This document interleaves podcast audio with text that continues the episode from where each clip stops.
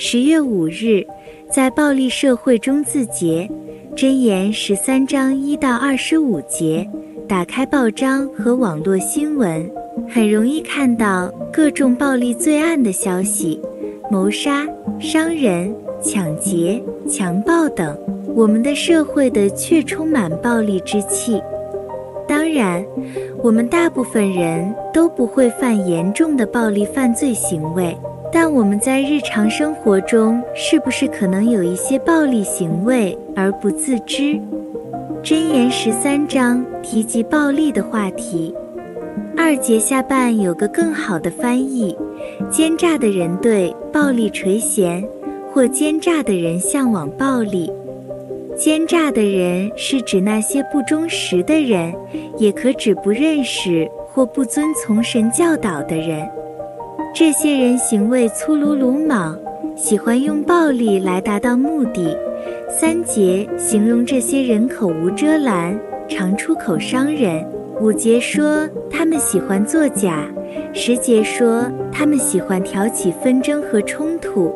二十三节指出他们掠夺别人的劳动成果，在现代社会就等于是侵权、盗版、抄袭等，也包括在工作上冒领功劳。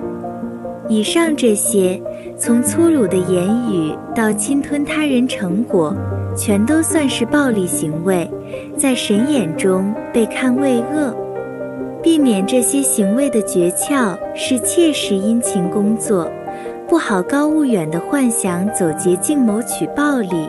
懒惰人空存幻想却不努力工作，这其实是不智。十一节和十九节劝告我们不要追求不劳而获，因为那是是掠夺他人的成果，而人的愿望若透过努力争取而得来，则会让心灵倍感甘甜。我们很多时候都看不到自己的暴力行为，有时说话得罪人而不觉得有问题。背后说人坏话，却无视这些谗言带来的祸害；在团队中不努力，却喜欢分享别人的功劳。我们是否需要更多自我反省呢？